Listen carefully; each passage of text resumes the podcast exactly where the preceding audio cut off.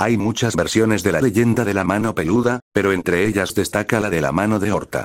Esta versión se originó antes de la Revolución Mexicana, y nos habla de un codicioso e insensible usurero que, al morir, empezó a penar bajo la forma de una mano grotesca, oscura, y asesina.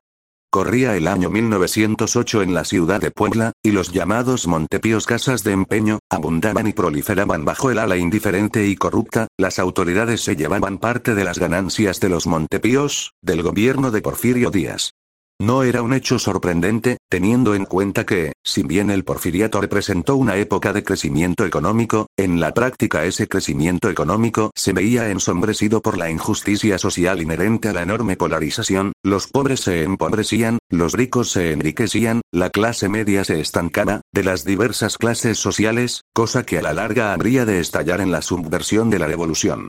Era en ese ambiente de injusticia que los usureros explotaban a sus clientes, tomando todo lo que podían de ellos cual egoístas sanguijuelas. Ropa, muebles, relicarios, vajillas de plata, joyas, incluso los juguetes de los inocentes niños. Nada excluían sus manos codiciosas. Pero, entre esos usureros con mucho dinero y poca nobleza, destacaba uno al que casi todo el pueblo detestaba. El señor Villa, conocido como Horta entre los habitantes de la ciudad. Horta era un tipo amargado, codicioso, avaro, materialista, extremadamente egoísta, un tipo que nunca tuvo piedad de sus clientes más desesperados o de los mendigos sedientos que le imploraban centavos con los labios resecos y la mirada carcomida por el sufrimiento. Era calvo, bajo de estatura, rechoncho como un cerdo, con las extremidades y el cuerpo repleto de abundante vello. De actitud ostentosa, Horta adoraba llevar las manos repletas de gruesos anillos engarzados de piedras preciosas. La gente lo aborrecía tanto que a veces lo maldecían al pasar por su negocio. Mas, como eran tan evidentes sus manos, la maldición que estaba de moda era un que Dios te seque la mano. Pasaron así los días y en la memoria popular quedó grabada la imagen de Horta, sentado en su casa de cambio de la calle Merino, contando y apilando monedas de oro junto a la gangosa, que era como le decían, por antipatía, a su mujer. Toda su vida fue un maldito avaro, pero un día la muerte llegó. Y, al parecer, Dios le secó la mano, o al menos eso se quiso hacer creer, para darle un castigo aunque sea después de muerto. Fue así que, según se cuenta, en el diario El Duende salió publicada una noticia sobre la mano negra. Se trataba de la mano de Horta, a la cual se había visto trepar por los muros del cementerio de San Francisco.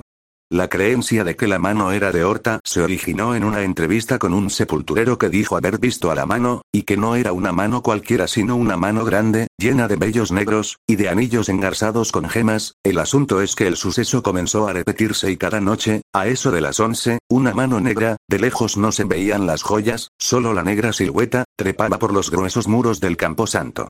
No era una cosa de este mundo. Era una mano espectral, que ascendía sin caerse como propulsada por una oscura magia, que se movía tétricamente como una cruel tarántula, ansiosa por envolver en las redes del miedo o de la muerte al espantado testigo o a la incauta víctima que, sin verle, no advierta su sigiloso desplazamiento por la tierra o los muros.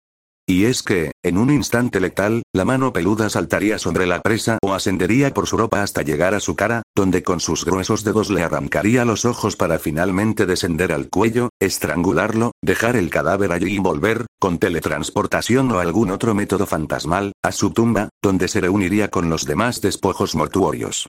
Según la leyenda, la mano peluda siguió viéndose durante un tiempo hasta que finalmente desapareció, hoy nadie en Puebla dirá que la mano peluda sigue apareciendo.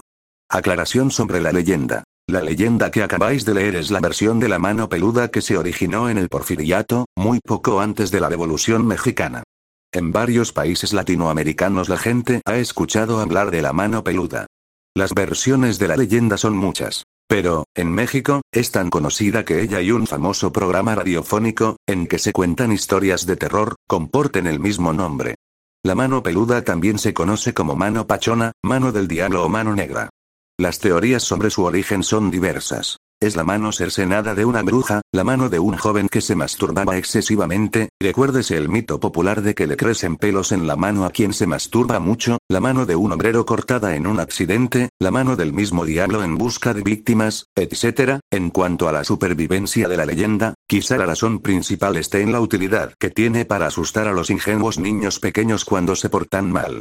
Te va a llevar la mano peluda, te va a jalar el pie mientras duermes, te va a coger la cara y a arrancarte los ojos si no te comportas. Esas y otras declaraciones similares suelen expresársele a los pequeños, y hasta es posible que, más de un padre o de una madre, haya intentado dar confiabilidad a la historia empleando una escoba con un guante por la noche, los lugares en que la mano peluda aparece son muchos debajo de la cama y de los muebles, o en el inodoro, esperando a que la víctima haga sus necesidades para salir y darle un buen susto, si se trata de la versión en que es la mano que un obrero perdió en un accidente y ahora busca venganza, la mano peluda puede aparecer en fábricas, en vías de tren abandonadas o, ¿por qué no?, en una de esas siniestras obras de construcción abandonadas, por último y si pensamos que es la mano del diablo, podría aparecer escalando algún muro, trepando como una maléfica y enorme tarántula en busca de alguien que merezca saborear un anticipo del infierno y sus tormentos, la mano peluda.